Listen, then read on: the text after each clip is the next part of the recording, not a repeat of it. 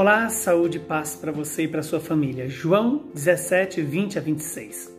Naquele tempo, Jesus ergueu os olhos ao céu e rezou, dizendo: Pai Santo, eu não te rogo somente por eles, mas também por aqueles que vão crer em mim pela Sua palavra, para que todos sejam um, como tu, Pai, estás em mim e eu em ti, e para que eles estejam em nós a fim de que o mundo creia que tu me enviaste.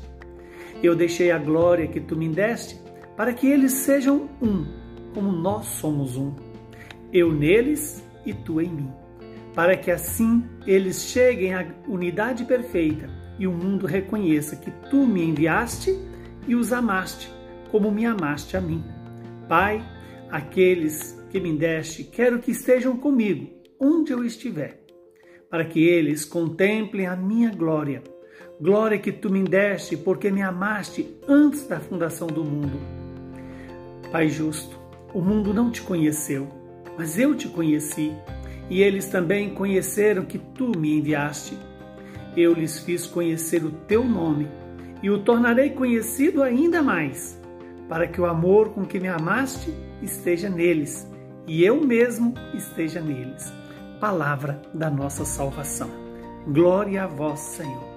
Que bom, meu irmão, minha irmã, que esta palavra possa produzir o fruto de salvação em nossas vidas. Estamos diante de uma oração de Jesus por você, por mim, por todos aqueles que se dispuseram ser discípulos de Jesus. Deixar que a disciplina do amor conduza a sua vida. E Jesus então clama ao Pai para que aqueles que vão crer por meio da palavra, que é o próprio Jesus, a palavra do Pai, para que todos sejam um, como o Pai e o Filho e o Espírito Santo. Esta unidade é sinal do amor, do amor que é o Espírito Santo, que Deus quer nos dar a pedido do Senhor Jesus. Quando Jesus diz: Eu neles e tu em mim, para que assim eles cheguem a unidade perfeita. Essa unidade perfeita consiste exatamente isso: viver no amor, viver do amor e viver para o amor.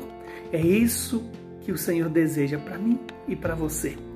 Para que assim, experimentando esse amor que vem do Pai no Filho pelo Espírito Santo, possamos ter uma vida de santidade.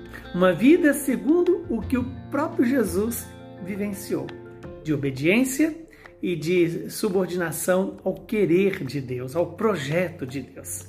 Quando Jesus nos deu a conhecer o nome do Pai como nosso Pai, o nosso Deus, ele está exatamente dando-nos a certeza de que fomos criados por Deus e para Deus.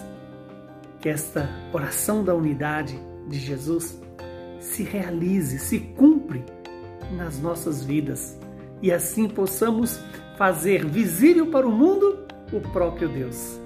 Deus se torna visível quando nós produzimos o fruto do amor e da unidade. A unidade que entra na humildade uns, com os outros e ao mesmo tempo na verdade. Que o Deus Todo-Poderoso nos abençoe.